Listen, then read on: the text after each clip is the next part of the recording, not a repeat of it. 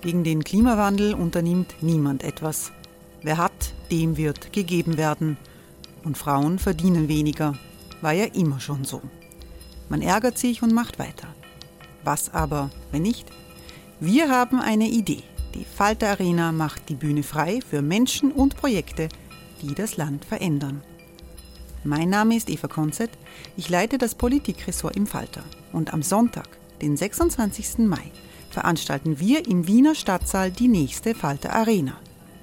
Mit dabei unter anderem der ehemalige Politiker und Neosänger Matthias Strolz, Theresa Imre von Markter, Sonja Jöchtel von Love Politics oder Kari Ochsner von Ochsner Wärmepumpen. Machen statt jammern. Wir schauen uns an, wie das funktionieren kann. Kommen auch Sie vorbei. Alle Informationen und Tickets finden Sie unter falter.at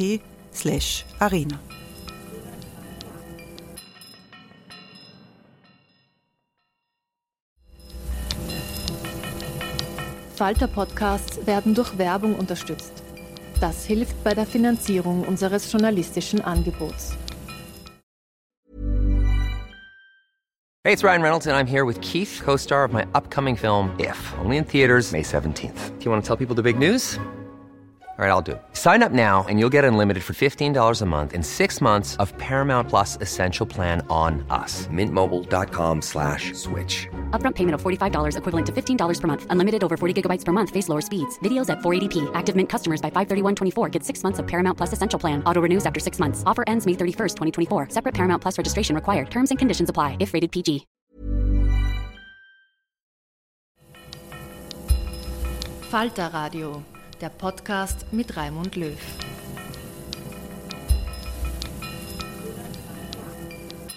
Sehr herzlich willkommen, meine Damen und Herren, im Falter Radio. Warum Krieg? Es ist eine existenzielle Frage von großer Aktualität. Eine Antwort versucht hat der Begründer der Psychoanalyse Sigmund Freud in einem kaum bekannten Briefwechsel mit dem Physiker Albert Einstein im Jahr 1932. Albert Einstein war damals Pazifist und in Bemühungen des Völkerbundes zur Abrüstung engagiert. Der Völkerbund war die Vorgängerorganisation der Vereinten Nationen, in deren Auftrag sich Einstein an den Wiener Weltbürger Sigmund Freud um seine Diagnose gewandt hat, ob und wie Kriege zu verhindern sind. In dieser Sendung hören Sie den Kulturwissenschaftler Jacques Leridaire mit einem faszinierenden Bericht dieses ungewöhnlichen Meinungsaustausches zwischen Einstein und Freud. Freud, der melancholische Pessimist, der nicht daran glaubt, dass Kriege und Gewalt grundsätzlich abzuschaffen sind, Einstein, der radikale Pazifist. Einstein hat übrigens später nach der Machtergreifung Hitlers in Deutschland 1933 seine Haltung radikal geändert und die westlichen Demokratien aufgefordert, sich militärisch zu verteidigen. Auch daran erinnert Jacques Leridaire in seinem Vortrag. Daniela Finzi, die wissenschaftliche Leiterin des Sigmund Freud Museums, vertieft die Analyse des französischen Kulturwissenschaftlers Jacques Leridaire. Hören Sie eine bemerkenswerte Wiener Vorlesung vom 28.03.2023. Heute Abend wollen wir uns mit einer Frage beschäftigen, die für uns Europäer seit über einem Jahr wieder brennend aktuell geworden ist. Warum Krieg? Diese Frage stellte Albert Einstein 1932 in einem offenen Brief an Sigmund Freud, der ihm in der Form eines beeindruckenden Essays antwortete. Der öffentliche Briefwechsel zwischen Einstein und Freud entstand im Auftrag einer Zweigorganisation des Völkerbundes, der Internationalen Kommission für geistige Zusammenarbeit. Als Exekutivorgan dieser Kommission gab das Institut International de Coopération Intellectuelle mit Sitz in Paris eine Reihe von Briefwechseln, Zitat, zwischen auf geistigem Gebiet äh, führenden Persönlichkeiten heraus. Die Idee eines Dialogs mit Freud zum Thema Friedensstiftung und Kriegsverhütung ging auf Einstein zurück, der schon 1922 Gründungsmitglied der Kommission für geistige Zusammenarbeit geworden war. Einstein war für die Kommission ein schwieriger Partner, der mehrmals aus Protest gegen deren allzu laue Haltung in der Bekämpfung des Militarismus zurückgetreten war und sich jedes Mal hatte überreden lassen, wieder aktives Mitglied zu werden. Einstein hatte 19, 1930 anlässlich des zehnjährigen Bestehens des Völkerbunds seine Meinung zusammengefasst. Ich habe selten Anlass, über das, was der Völkerbund tut oder zu tun unterlässt, begeistert zu sein, aber ich bin doch immer dafür dankbar, dass es ihn gibt. Einsteins Zugehen auf Freud war in mancher Hinsicht überraschend, da er schon immer von seinen gemischten Gefühlen gegen der Psychoanalyse als Tiefenpsychologie und als Psychotherapie kein Hehl gemacht hatte. Aber offensichtlich hatten ihn Freuds gesellschafts- und kulturtheoretische äh, Schriften, vor allem das Unbehagen in der Kultur aus dem Jahre 1930, doch positiv beeindruckt. Das ehrenvolle Angebot der Völkerbundkommission konnte Freud kaum ablehnen. Im Juni 1932 hatte er sich mit dem Projekt einverstanden erklärt und am 1. August Einsteins offenen Brief an ihn erhalten. Freuds Antwort, Antwortbrief trägt das Datum Wien im September 1932 und ist viel länger als Einsteins Brief. In der Ausgabe der gesammelten Werke umfasst er 40, 14 äh, kleingedruckte Seiten. Ursprünglich dachte das Internationale Institut für geistige Zusammenarbeit an den Titel Recht und Gewalt, mit dem Freud nicht zufrieden war. Der Titel Warum Krieg war sein Vorschlag. Freud erhielt am 22. März 1933 äh, die ersten Exemplare der Broschüre, am 27. März die französischsprachige und am 10. April die englischsprachige Fassung Warum Krieg wurde in Deutschland sofort verboten und fand in Österreich praktisch keine und vorerst nur im Ausland etwas Resonanz. Wie kann man in Zukunft den Krieg verhüten und einen dauerhaften Frieden stiften? In seinem offenen Brief an Freud vom Juli 32 beantwortet Einstein diese Frage mit dezidierten Forderungen. Zitat, die Staaten schaffen eine legislative und gerichtliche Behörde zur Schlichtung aller zwischen ihnen entstehenden Konflikte. Dies setzt, Zitat, den bedingungslosen Verzicht der Staaten auf einen Teil ihrer Handlungsfreiheit bzw. Souveränität voraus. Dafür müsse man die Machtgelüste der herrschenden Schichten zurückdrängen und sie daran hindern, das Volk, Zitat, ihren Gelüsten dienstbar zu machen. Einstein stellt abschließend diese Frage an Freud. Gibt es eine Möglichkeit, die psychische Entwicklung des Menschen so zu leiten, dass sie den Psychosen des Hasses und des Vernichtens gegenüber widerstandsfähiger werden. Einstein hatte wohl einige Texte von Freud gelesen und fügte hinzu, im Menschen lebt ein Bedürfnis zu hassen und zu vernichten. Diese Anlage ist in gewöhnlichen Zeiten latent vorhanden und tritt dann nur beim Abnormalen zutage. Sie kann aber verhältnismäßig leicht geweckt und zur Massenpsychose gesteigert werden. Nun erwartete er von Freud, dass er, Zitat, auf Wege der Erziehung hinweisen kann, die auf, einen, auf einem gewissermaßen unpolitischen Wege psychologische Hindernisse zu beseitigen imstande sei, seien.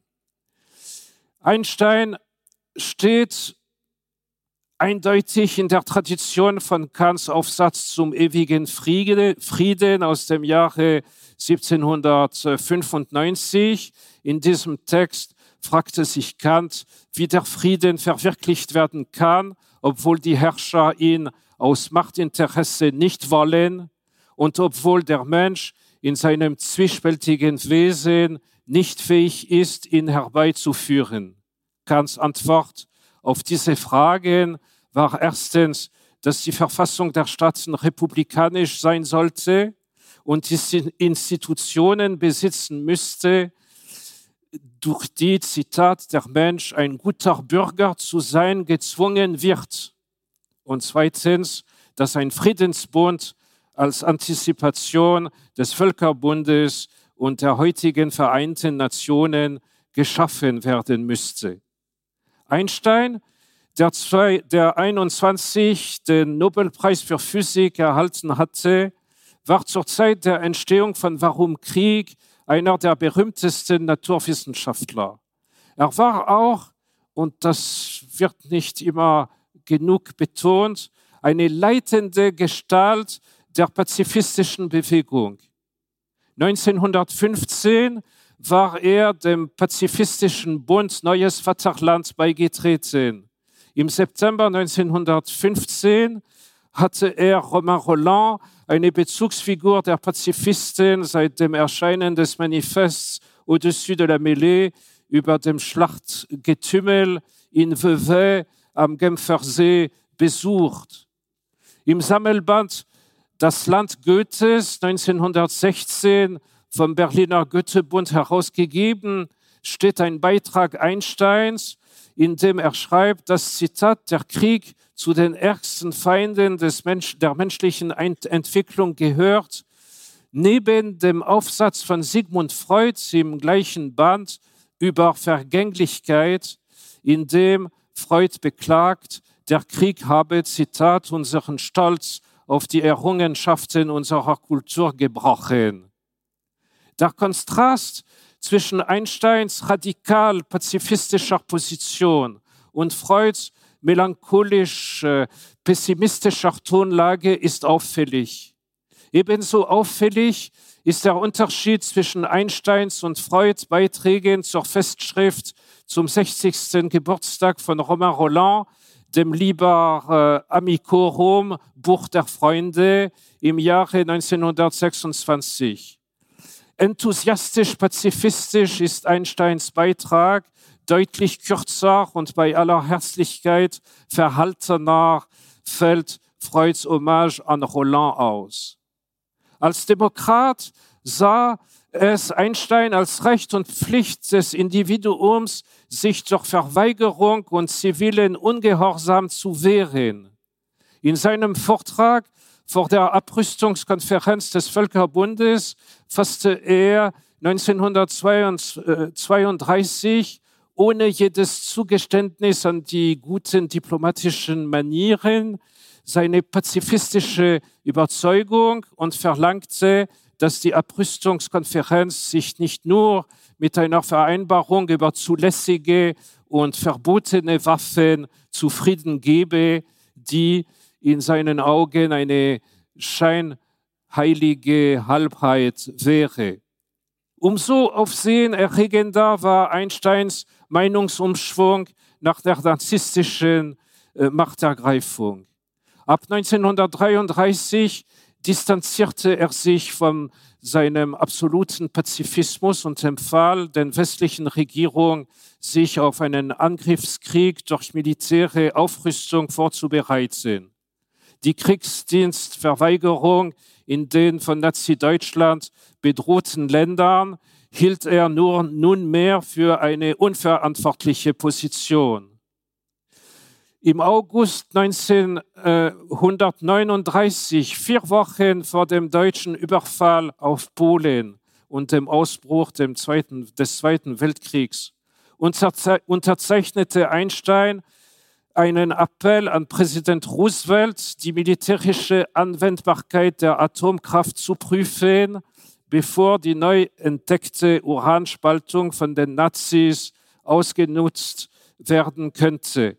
In dieser Weise machte sich Einstein indirekt mitverantwortlich für die Atombombenabwürfe auf Hiroshima und Nagasaki.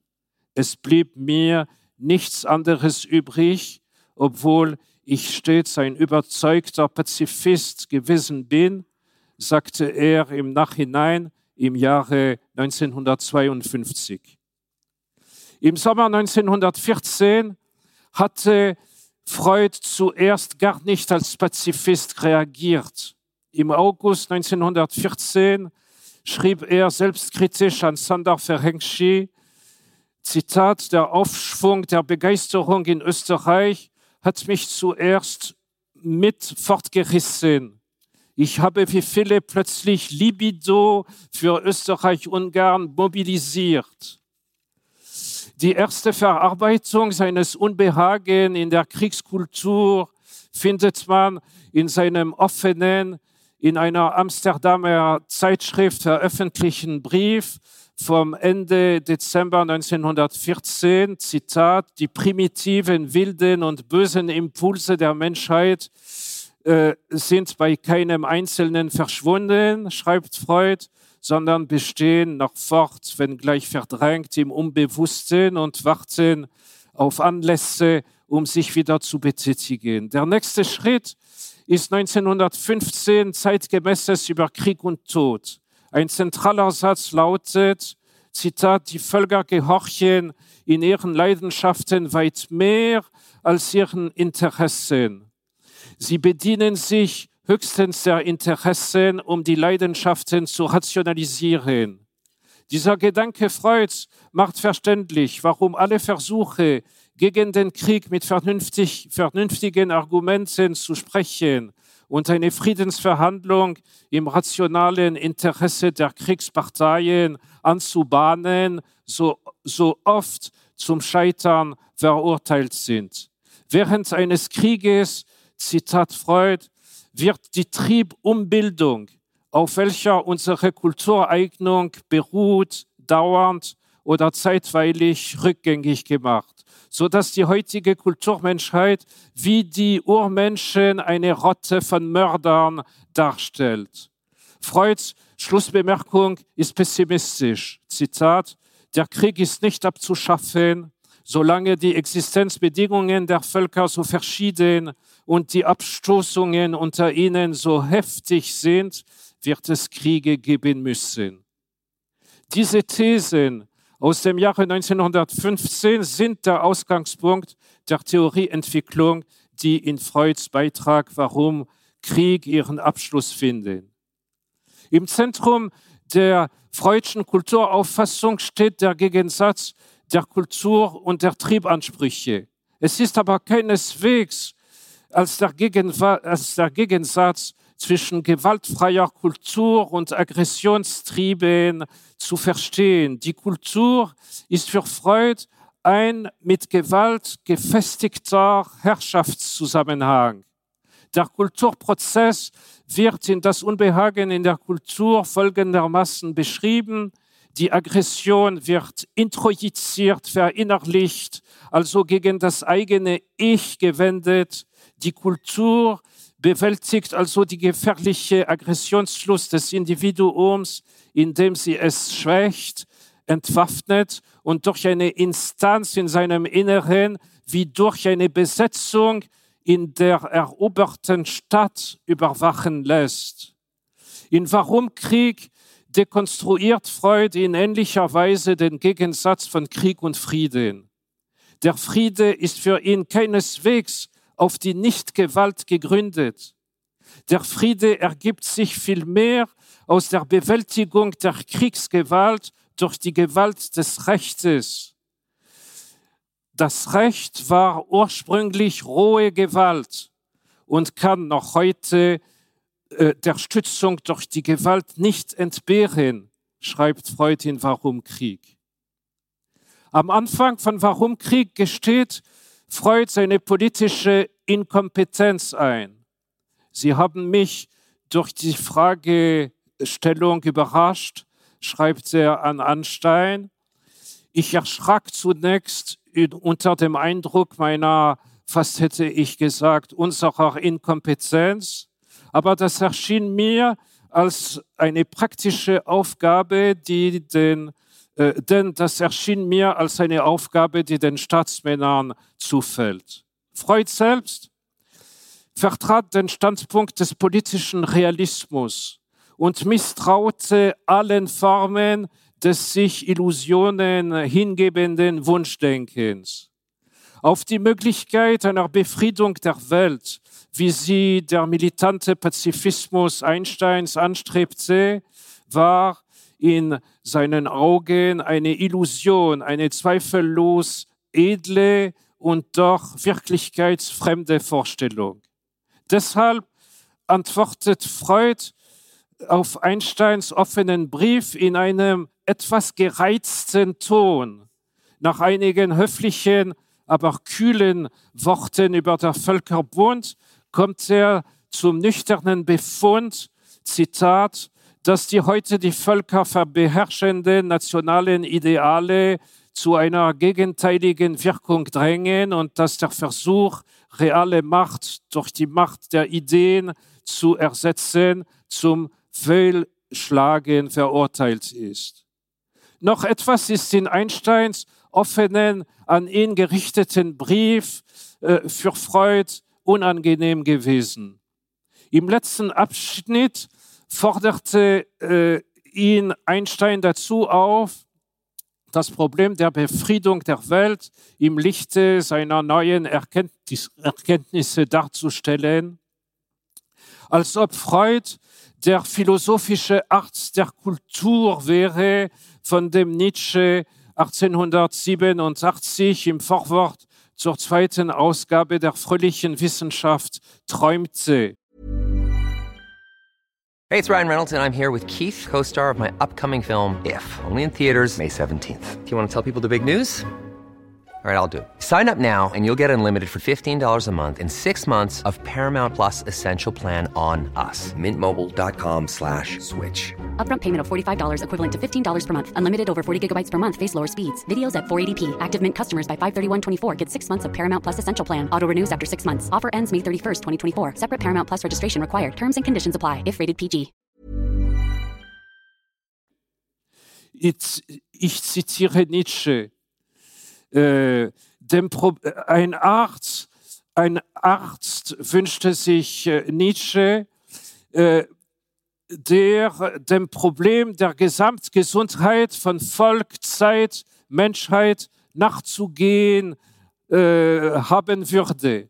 Nun aber, was sich freut, immer der Schwierigkeit, ja, der schlichten Unmöglichkeit bewusst, seine Methode der, analytisch, der analytischen Psychotherapie auf das nicht therapeutische Terrain der Kulturanalyse zu übertragen.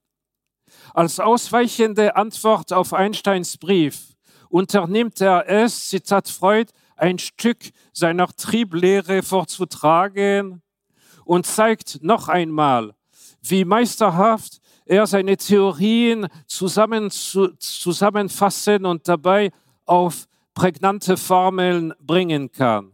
Das Kernstück des Freudschen Beitrags zu Warum Krieg hat das Niveau der neuen Folge der Vorlesungen zur Einführung in die Psychoanalyse, an der äh, Freud 1932 gerade arbeitete. Sein Schluss muss Einstein und die Mitglieder des Internationalen Instituts für geistige Zusammenarbeit ernüchtert haben. Zitat, es gibt keine Aussicht, die aggressiven Neigungen der Menschen abschaffen zu wollen. Wenn die Bereitwilligkeit zum Krieg ein Ausfluss des Destruktionstriebs ist, so liegt es nahe, gegen sie den Gegenspieler dieses Triebes, den Eros, anzurufen.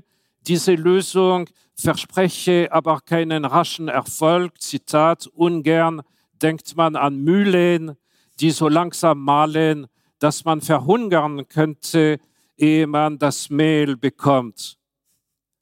Die Frage nach der menschlichen Eignung zum Krieg und zur Friedensstiftung ist eine theoretische, anthropologische, sozialphilosophische Frage, keine geschichtswissenschaftliche. Die Historiker beschäftigen sich nicht mit dem Krieg überhaupt, sondern mit den Ursachen dieses oder jenes Krieges, mit dem Krieg in einer bestimmten Epoche oder in einem bestimmten geopolitischen Raum.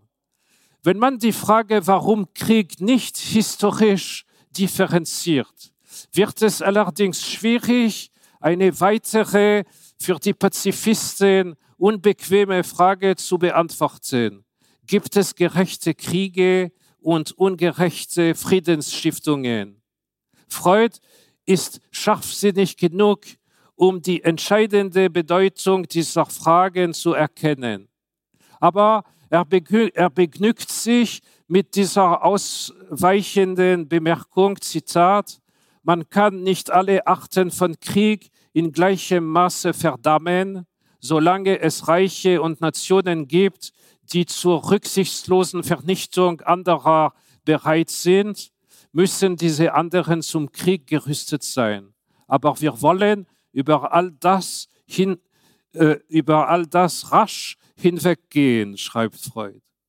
Die Frage, die Freud in Warum Krieg so beiläufig aufwirft, war für die Pazifisten der Zwischenkriegszeit von hoher Brisanz. Konnte man angesichts der Gefahr imperialistischer von genozidären Ideologien getragener Aggressions- und Vernichtungskriege den Frieden, die Nicht-Gewalt um jeden Preis verlangen? Kann man zur Verhütung oder Beendigung eines ungerechten Krieges einen ungerechten Frieden in Kauf nehmen? Für Albert Einstein, wir haben es gesehen, stellte sich die Frage nicht lange. Unmittelbar nach der narzisstischen Machtergreifung erfolgte sein vollständiger Meinungsumschwung. Sein offener Brief an Sigmund Freud in Warum Krieg erscheint im Rückblick, im Rückblick als der Schwanengesang äh, des militanten Pazifisten, der er seit Anfang des Ersten Weltkrieges gewesen war. Nun bekannte er sich zum alten Spruch, den Freud am Schluss von Zeitgemäßes über Krieg und Tod zitierte, si vis passem parabellum, si, wenn du den Frieden willst, äh, so rüste zum Krieg. An dieser Stelle fügte Freud hinzu, si vis vitam paramortem, wenn du das Leben aushalten willst, richte dich auf den Tod. In Warum Krieg entwirft Sigmund Freud eine eigene und originelle Theorie der Psychogenese der pazifistischen Einstellung. Zitat, ich glaube, der Hauptgrund, weshalb wir uns gegen den Krieg empören, ist, dass wir nichts anders können. Wir sind Pazifisten, weil wir es aus organischen Gründen sein müssen. Vielleicht führt der Prozess der Kulturentwicklung zum Erlöschen der Menschenart, denn er beeinträchtigt die Sexualfunktion in mehr in, als einer Weise und schon heute vermehren sich unkultivierte Rassen und zurückgebliebene Schichten der Bevölkerung stärker als hochkultivierte. Vielleicht ist dieser Prozess, schreibt Freud weiter, mit der Domestikation gewisser Tierarten vergleichbar. Den psychischen Einstellungen, die uns der Kulturprozess aufnötigt, widerspricht der Krieg in der grellsten Weise. Darum müssen wir uns gegen ihn empören. Wir vertragen ihn einfach nicht mehr. Er ist nicht bloß eine intellektuelle und affektive Ablehnung. Er ist bei uns Pazifisten eine konstitutionelle Intoleranz. Mit dieser Theorie des Pazifismus als einer konstitutionellen Intoleranz des Kulturmenschen gegen den Krieg knüpft Freud an das Thema seiner Einleitung zum Band zur Psychoanalyse der Kriegsneurosen aus dem Jahre 1919. Er sprach dort von traumatischen Neurosen, durch, die durch den Ich-Konflikt zwischen dem alten friedlichen und dem neuen, dem neuen kriegerischen Ich Ich des Soldaten verursacht werden.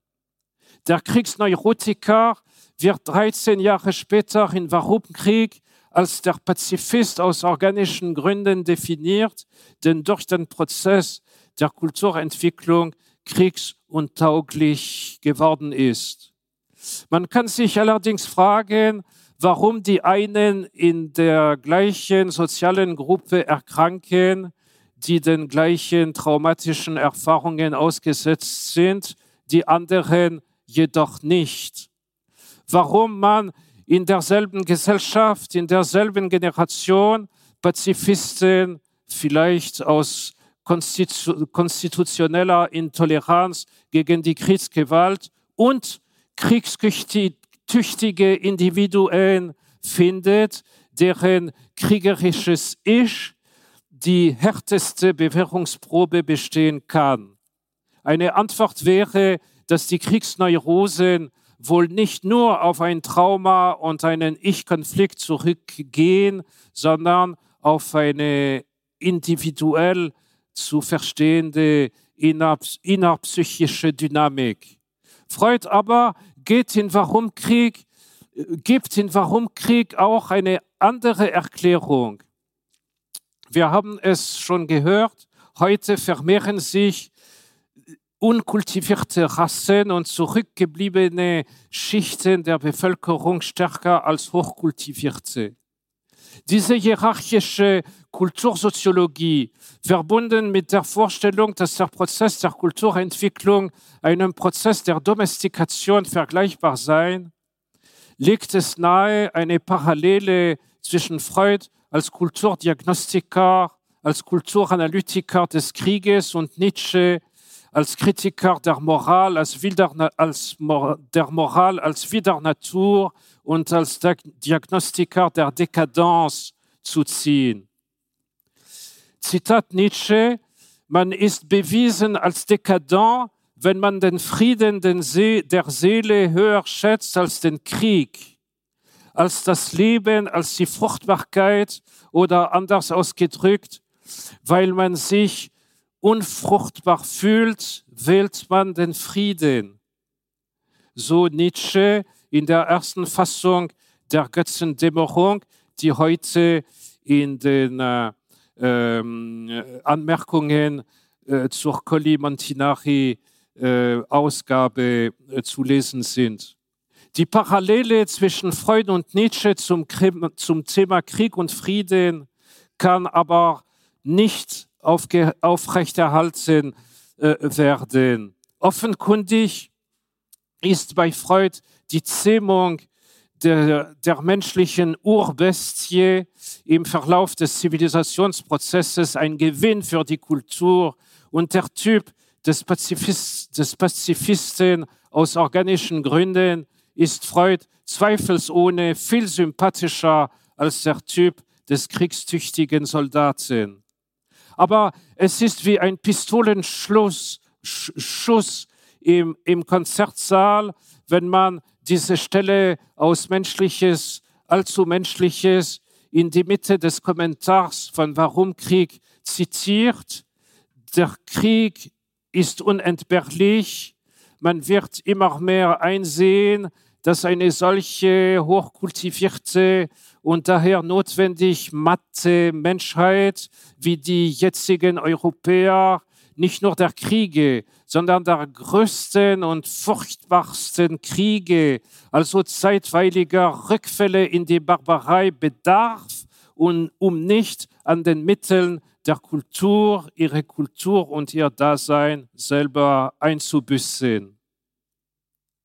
Zurück zu Freud. Alles, was die Kulturentwicklung fördert, arbeitet auch gegen den Krieg. So lautet die Schlussformel Freuds in Warum Krieg. Am Ende dieses pessimistischen offenen Briefs, in dem Freud zwischen den Zeilen Einsteins militanten Pazifismus als eine Illusion ohne Zukunft verwirft, bleibt ein letzter Grund der Hoffnung, die Kulturentwicklung der Zivilisationsprozess soll eine fortschreitende Verschiebung der Triebziele und Einschränkung der Triebregungen bewirken. Aber selbst wenn man davon ausgeht, dass die Kulturentwicklung einen Teil der Bevölkerung zu Pazifisten aus organischen Gründen verwandelt, besteht das Problem weiter, dass Freud in äh, die Zukunft einer Illusion ansprach. Zitat, eine Verinnerlichung der Kulturverbote darf man bei den Unterdrückten nicht erwarten. Der Kulturprozess wird erfolgreich, wenn er die Menschen zu Kulturträgern macht, er scheitert haben, wenn er sie zu Kulturfeinden macht. In Warum Krieg lässt seine Freud seine Leser und Leserinnen verunsichert zurück. Die Forderung, die Förderung der Kulturentwicklung wird als der einzige Weg zur Kriegsverhütung und Friedensstiftung herausgestellt. Und zugleich wird klar, dass die Kultur an und für sich für die Menschheit einen schwachen Schluss, Schutz gegen künftige Kriege bietet, dass Kultur jederzeit in Kriegskultur umkippen und gegen sich selbst arbeiten kann. Es fällt außerdem auf, dass der Begriff Kultur in Warum Krieg wie auch der Begriff Krieg nur im Singular verwendet wird, sodass die Polarität Kultur versus Krieg den ganzen Text strukturiert. Wenn man aber die Pluralität der Kulturen berücksichtigt, erkennt man die Gefahr, die Freud in Die Zukunft einer Illusion so definierte, Zitat, jede Kultur spricht sich das Recht zu, die andere gering zu schätzen. Auf solche Weise werden die Kulturideale Anlass zur Entzweiung und Verfeindung zwischen verschiedenen Kulturkreisen wie es unter Nationen am, am deutlichsten wird. In diesem Falle nährt der Kulturstolz den Nationalismus und hilft, sich von der kulturellen Identität des Feindes abzugrenzen. In das Unbehagen in der Kultur schrieb Freud, die Kultur sei ein Prozess im Dienste des Eros, des, der vereinzelten menschlich, der vereinzelte menschliche Individuen, später Familien, dann Stämme, Völker, Nationen zu einer großen Einheit der Menschheit zusammenfassen solle.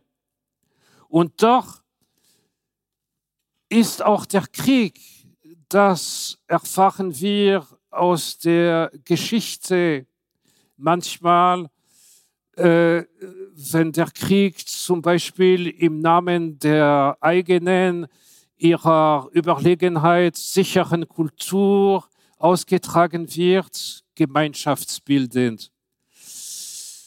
Seit der zweiten Hälfte der 20er Jahre war in Deutschland und in Österreich, und dies trifft, dies trifft leider für viele europäische Länder zu, eine wachsende Militarisierung der politischen Kultur zu beobachten. In der Weimarer Republik besetzte der Stahlhelm, Bund der Frontsoldaten, den öffentlichen Raum durch Massenkundgebungen und Aufmarsche, Aufmärsche in Uniform und verbreitete eine heroisierende Erinnerungskultur, die den Frontkämpfer und die Freundgemeinschaft als vorbildhaft für die Politik und für die ganze Gesellschaft hinstellte.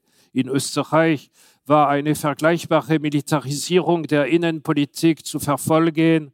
Die Heimwehrverbände und der Republikanische Schutzbund hatten am Ende eine größere Bedeutung als die regulären Heeres Heereskräfte.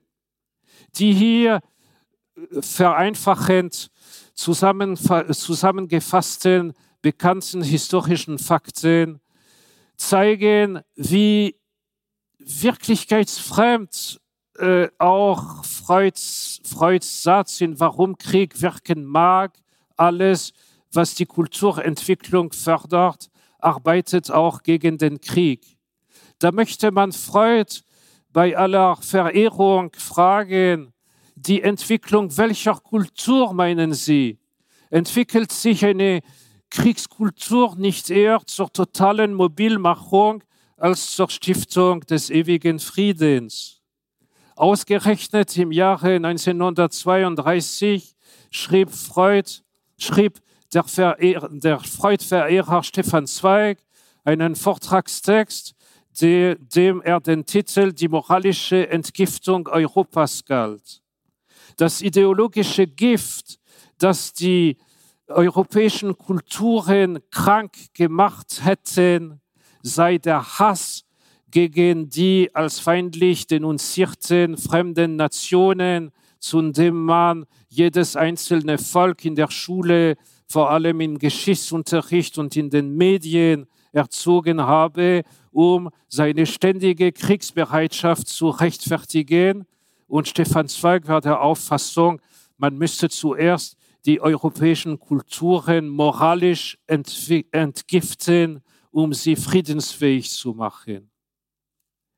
Einsteins Fragen bringen Freud dazu, seine politische Einstellung mit schonungsloser Offenheit zusammenzufassen. Zitat, einer, einer Klage von Ihnen über den Missbrauch der Autorität entnehme ich einen Wink zur indirekten Bekämpfung der Kriegsneigung. Man müsste mehr Sorge als bisher aufwenden, schreibt Freud, um eine Oberschicht selbstständig denkender, nach Wahrheit ringender Menschen zu erziehen, denen die Lenkung der unselbstständigen Massen zufallen würde.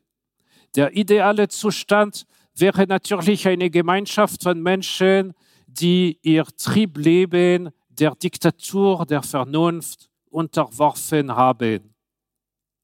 Man kann nicht umhin, bei den Worten Diktatur der Vernunft stutzig zu werden. War es vernünftig, 1932 die Diktatur, selbst die der Vernunft, als eine wünschenswerte Regierungsform zu bezeichnen? Zwar spricht hier Freud von einer aufgeklärten Führungselite, die sich gleichsam asketisch und triebopferbereit der Diktatur der Vernunft unterwerfen sollte. Und doch versteht jede Leserin, versteht jeder Leser, dass Freud eine Diktatur der Vernünftigen gut heißt. Immerhin erblickte Freud eine Gefahr einer solchen Herrschaft der Vernünftigen. Die Gefahr war in seinen Augen überraschenderweise nicht die Entwicklung dieser Regierungsform zum nackten Despotismus, sondern die demokratische, um nicht zu sagen die, Demo, die demagogische Milderung der strengen Herrschaft der Vernünftigen. Zitat, es besteht für sie, also für die äh, Vernünftigen, die Gefahr, dass sie, um ihren Einfluss nicht zu verlieren, der Masse mehr nachgeben als diese ihnen. Und darum erscheint es notwendig, dass sie durch Verfügung über Machtmittel von der Masse unabhängig seien. War der Gebrauch des Wortes äh, äh, Diktatur äh, nicht äußerst unglücklich? Ich begnüge mich heute mit dem Versuch, diese Formel zu interpretieren, äh, mit der Freud eigentlich nichts anderes tat, als die Konsequenzen seines resignierten Diktums in die Zukunft einer Illusion zu benennen. Zitat, rein vernünftige Motive richten beim heutigen Menschen wenig gegen leidenschaftliche Antriebe aus. Meine Hypothese ist, dass Freud hier an Platons Idee von der Philosophenherrschaft anknüpft, wie sie in der Politeia vorgetragen wird. Die eminente Bedeutung Platons für Freud, äh, für Freuds Theoriebildung ist gut bekannt.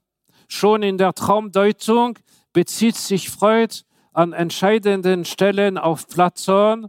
An einer anderen Stelle von Warum Krieg bezieht er sich wieder auf äh, das äh, Symposion von Platon. Und jetzt ein Zitat aus der Politeia von Platon.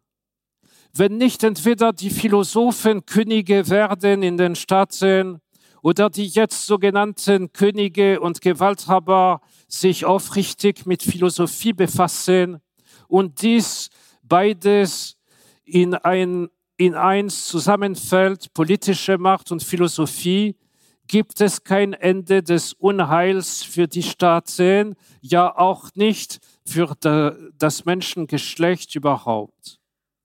So Platon in der Politeia. In seinem berühmten während des Zweiten Weltkrieges in Neuseeland verfassten Buch Die offene Gesellschaft und ihre Feinde interpretierte Karl Popper diesen Satz als den klaren Führungsanspruch einer selbsternannten geistigen Elite für ihn das, Sig das Sig Signum eines zutiefst antidemokratischen Denkens.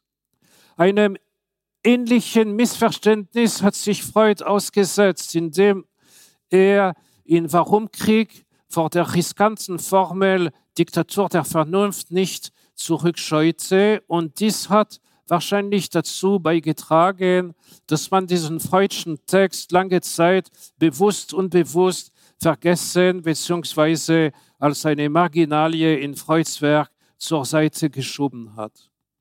In Warum Krieg begegnen sich der utopische, politisch schwer umsetzbare etwas weltferne Pazifismus Einsteins und der illusionslose Pessimismus Freuds. Nichtsdestoweniger brennend aktuell sind die Fragen, die dieser Dialog in dieser dünnen und doch gewichtigen Broschüre aufwirft. Wie kann sich der militante Pazifismus in einer Situation bewähren, in der die Frage nach dem gerechten Verteidigungskrieg nicht mehr theoretisch ist, sondern eine dringliche Antwort fordert. Die Freudsche Anthropologie weist auf eine ernüchternde auf die ernüchternde Tatsache erneut hin, dass sich Frieden nicht als naturgemäßes Ergebnis menschlicher Natur ergibt, sondern mit Kant gesprochen, gestiftet werden muss. Aber von welcher Kulturentwicklung kann man im Ernst behaupten, dass sie gegen den Krieg arbeitet? Warum es immer wieder zum Krieg kommen kann und muss, zeigt uns Freud in aller Deutlichkeit. Wie man den Friedenszustand dauerhaft absichert, das wollte ja Einstein von ihm hören, sagt er uns aber nicht.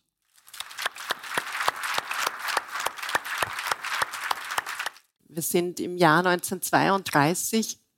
Wenn wir uns überlegen, wie Freud seine Texte schreibt, so, so können wir uns eigentlich sein Arbeitszimmer in der Berggasse ein bisschen immer wie ein, wie ein Künstleratelier vorstellen, er schreibt an der einen Arbeit, die halb fertig ist, die zweite Arbeit ist unfertig und eine dritte Arbeit, das wissen wir von den Briefen, äh, ist noch gar nicht äh, geschrieben worden, aber entsteht schon in seinem Kopf. Und in diesem Zusammenhang gibt es eben den, den Kontext der Schriften Freuds. Sie haben den einen Text auch angeführt, ähm, die neue Folge zur Einführung ähm, der Vorlesung in die Psychoanalyse. Und ein zweiter Text, auf den wir später vielleicht noch zu sprechen kommen, das ist seine, seine Arbeit, seine Einleitung ähm, zum Buch zu, über Woodrow Wilson. Hm. Das ist eben dieser textliche Kontext Freuds. Und ich möchte Sie aber jetzt nochmal bitten, 1932, das ist die erste Regierung Dollfuß in Österreich, die an der Macht ist, aber den weltpolitischen Kontext, in dem der Völkerbund diese Einladung ausspricht, nochmal kurz zu, zu umreißen. Es stimmt, dass äh, dieses Jahr 1932 irgendwie das letzte, die letzte Chance für den Frieden in Europa war.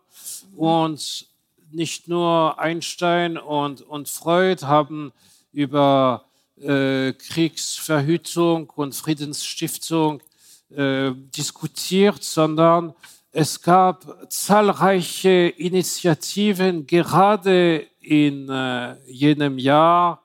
Es begann die Genfer Abrüstungskonferenz des Völkerbundes, äh, die erfolglos blieb. Und gerade in diesem Rahmen, äh, ich habe es äh, kurz erwähnt, hielt Einstein einen fulminanten Vortrag vor dem Völkerbund und ähm, brachte seine Herausforderung an die Diplomaten, Zitat, Abschaffung der obligatorischen Wehrpflicht, unverzüglicher Abbruch der Rekrutierung, unverzüglicher Abbruch der Munition und Kriegswaffenproduktion. Der Krieg lässt sich nicht humanisieren, nur abschaffen. So Einstein vor der Abrüstungskonferenz des Völkerbundes. Aber es gab auch andere äh, hochinteressante Initiativen, die äh, Einstein und Freud äh, aus der Nähe äh, berührt haben. Zum Beispiel äh, haben in dem Jahre 1932 äh, die französischen Schriftsteller Henri Barbus und Romain Roland in der äh, damals kommunistisch gewordenen Zeitung L'Humanité äh, zum äh, einen Aufruf zur Abhaltung eines internationalen Antikriegskongresses in Genf äh, publiziert. Und äh, äh, das große Problem der Initiative von Barbus und Roland war der dominierende Einfluss der französischen KP und der Komintern. Und das erklärt äh, die überwiegend ablehnende Reaktion aller sozialistischen Parteien und Organisationen in Europa. Zum Beispiel Friedrich Adler in Österreich denunzierte ein propagandistisches Manöver der Kommunisten und Stefan Zweig versuchte da ähm, äh, zwischen Barbus und den österreichischen Sozialisten zu verhandeln, äh, hatte aber keinen Erfolg. Es ist interessant, das zu betonen, dass trotzdem diese Friedensinitiative von Romain Roland und Barbus in äh, Österreich großen Anklang fand. Ähm, Karl Kraus äh, erklärte sich bereit, als Vertreter Österreich genannt zu werden. Freud unterzeichnete den Aufruf äh, an die Ärzte aller Länder zur Unterstützung des Appells. Und äh, ähm, das war also eine Initiative, die äh, große Polemiken, aber auch große Hoffnungen weckte. Äh, zum Schluss möchte ich eine, äh, um, um diese äh, Bedeutung, historische Bedeutung des Jahres äh, 32 noch äh, zu betonen, möchte ich den Antikriegskongress der Pan-Europa-Union, das ist also das entgegengesetzte Lager der äh, Konservativen äh, von Coudenhove Kalergi äh, und sogar Coudenhove Kalergi äh, hat Einstein um äh, äh, Teilnahme gebeten und Einstein äh, antwortete ihm so deutlich, Zitat, Sie haben gegen das heutige Russland eine ausgesprochen feindliche Haltung angenommen. Auch ich billige vieles nicht, was in Russland geschieht, noch weniger aber die Methoden, mit denen man versucht, den einzig ernsthaften Versuch der Schaffung einer vernünftigen und gerechten wirtschaftlichen Organisation mit Gewalt zu unterdrücken. Und somit zog sich Einstein zurück äh, von diesem Kongress der Pan-Europa-Union. Ich wollte äh, mit diesen kurzen Andeutungen wirklich betonen, wie äh, geladen der historische Kontext war und wie ähm, pluralistisch und verschieden die, diese Frage, warum Krieg und wie kommt man zum Frieden, äh, gestellt wurde. Ja, ähm, Sie haben gerade auch erwähnt den Appell der Ärzte, den Freud unterschrieben hat. Äh, und in unserem, ich glaube, in unserer Vorbesprechung haben Sie mir erzählt, dass auch Einstein äh, später geschrieben hatte, dass er mit diesem Briefwechsel Freud eigentlich auch in eine öffentlichere Position drängen wollte. Ja. Und das ist eben jetzt auch die nächste Frage. Ich glaube, es ist ganz reizvoll, wenn wir uns die Beziehung zwischen diesen beiden äh, Männern ähm, uns näher anschauen. Dieser Briefwechsel, ähm, das ist bekannt, aber es gibt ja ein davor und ein danach ähm, dieser, dieser Bekanntschaft. Beide, beide ähm, haben sich auch einmal 1926, 27 in, in Berlin in der Wohnung von ähm, Freuds Sohn ja. Ernst getroffen. Ähm, wie würden Sie diese ja. Beziehung zwischen Freud und Einstein, Einstein, der dann doch einige kulturtheoretische Texte Freuds gelesen hat, äh, ich, einschätzen? Natürlich kannte Einstein Freud und umgekehrt äh, Freud Einstein äh, wenigstens von Ruf, bevor sie sich persönlich äh, kennenlernten. Das war Anfang 1927 äh, im Hause von Freuds äh, Sohn äh, Ernst in Berlin. Und das Gespräch war sehr freundlich, aber zugleich intellektuell ziemlich steril. Freud schreibt an Ferenczi nach dieser Begegnung mit, mit Einstein, er versteht von Psychologie so viel ich von Physik und so haben wir uns sehr gut gesprochen. äh, außerdem hat sich ein, äh, eine äh, peinliche Anekdote ähm, äh, sehr äh, negativ ausgewirkt für die Beziehung äh, Freud-Einstein. 1928 hatte sich Stimmt. Einstein geweigert, Freuds erneute Kandidatur für den Nobelpreis für Medizin zu unterstützen. Äh, Freud wusste es ganz genau und hegte gegenüber Einstein gemischte Gefühle aus diesem Grund. Ähm, äh, Freud schreibt äh, etwas äh, später an den äh, Journalisten George Sylvester Viereck, der sowohl mit Einstein als auch mit Freud, übrigens auch mit Schnitzler und mit vielen anderen wichtigen Persönlichkeiten der Zeit interessante Interviews geführt hatte. Da schrieb Freud im November 29, ich hatte vor einigen Jahren eine lange Unterstütz äh, Unterhaltung mit Einstein, in der ich zu meiner Belustigung feststellte, und da kommt wieder das Zitat ähm, äh, wie im Brief an Ferenczi, ja, ich glaube, ich bin ihm darin vor, während ich wenigstens die Berechtigung des mathematischen Denkens voll einsehe, bestreitet er die Berechtigung der Psychologie. Äh, ich möchte am Rande äh, des Gesprächs auch ein, einen interessanten Punkt äh, erwähnen.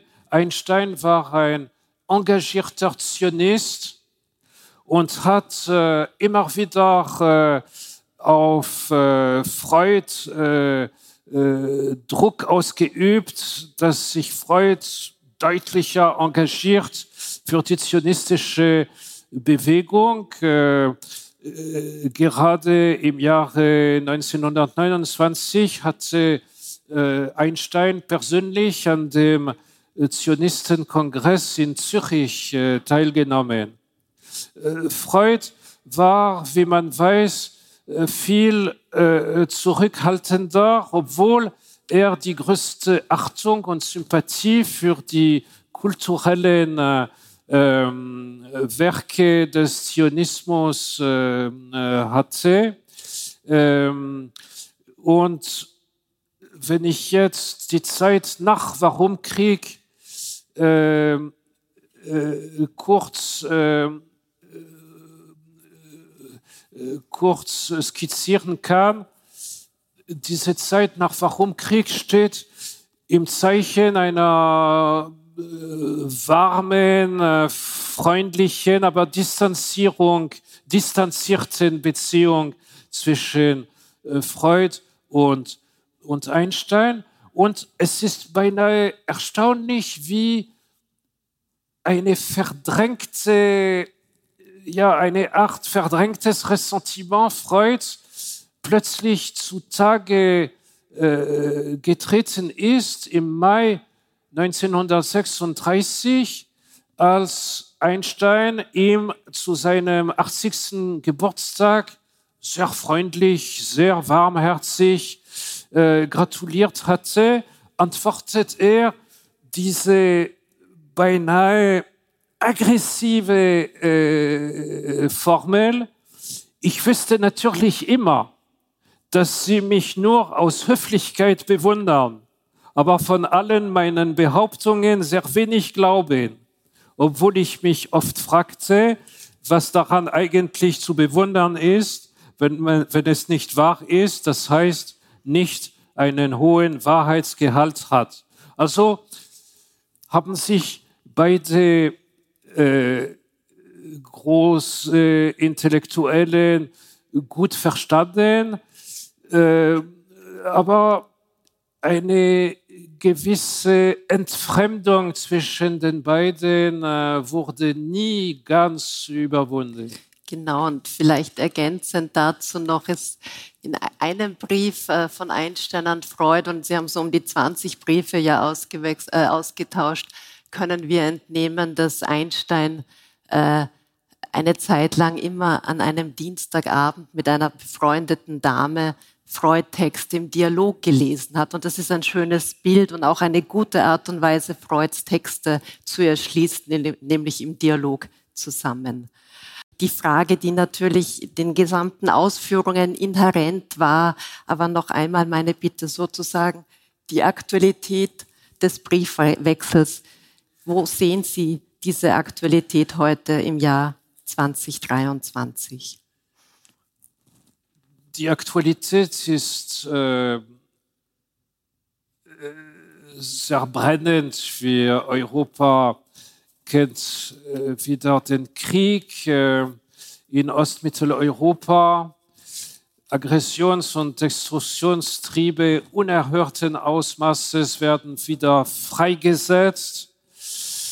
Und wieder einmal ist der ethisch motivierte und äh, rationale Pazifismus nach dem Vorbild Einsteins vor den größten Herausforderungen gestellt und äh, muss sich im Grunde genommen selbst in Frage stellen.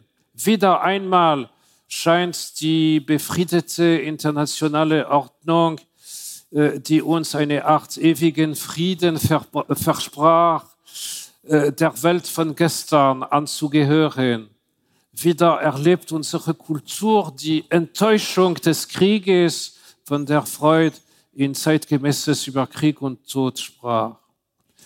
Er meinte die Enttäuschung über die geringe Sittlichkeit der Staaten nach außen und über die Brutalität im Benehmen der Einzelnen, denen mal, denen mal als Teilnehmer an der menschlichen Kultur Ähnliches nicht zugetraut hätte. Auf den ersten Blick bereitet uns Freud in äh, Warum Krieg eine herbe Enttäuschung. Einstein fragte ihn äh, äh, nach den tiefen psychologischen Ursachen des Krieges, aber er fragte auch und vor allem, wie stiftet man den Frieden?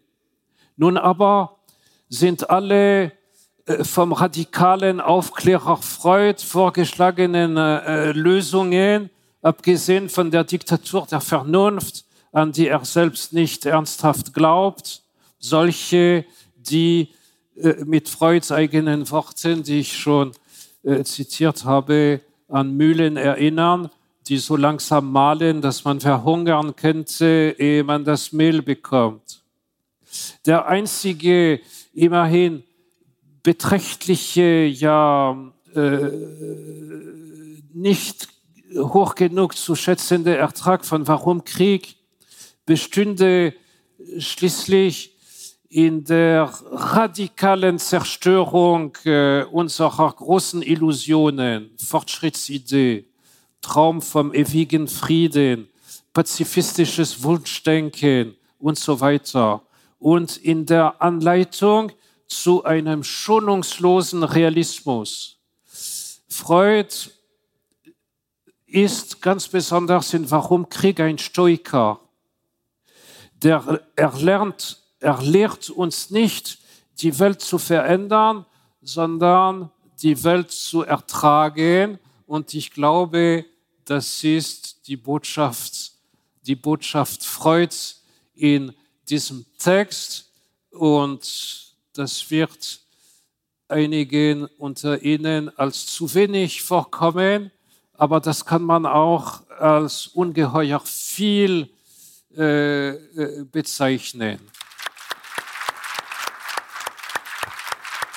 Sie hörten eine Wiener Vorlesung vom 28.03.2023 mit dem Kulturwissenschaftler Jacques Loridaire, zuletzt im Gespräch mit Daniela Finzi, der wissenschaftlichen Leiterin des Sigmund Freud Museums in Wien.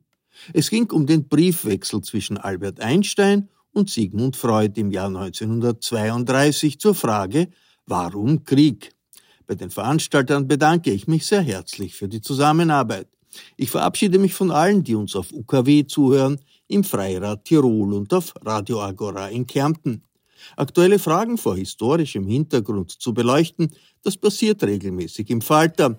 Ein Abonnement des Falter ist eine gute Idee. Alle Informationen gibt es im Internet unter der Adresse abo.falter.at. Ursula Winterauer hat die Signation gestaltet, Philipp Dietrich betreut die Audiotechnik im Falter im Namen des gesamten Teams verabschiede ich mich. Bis zur nächsten Sendung.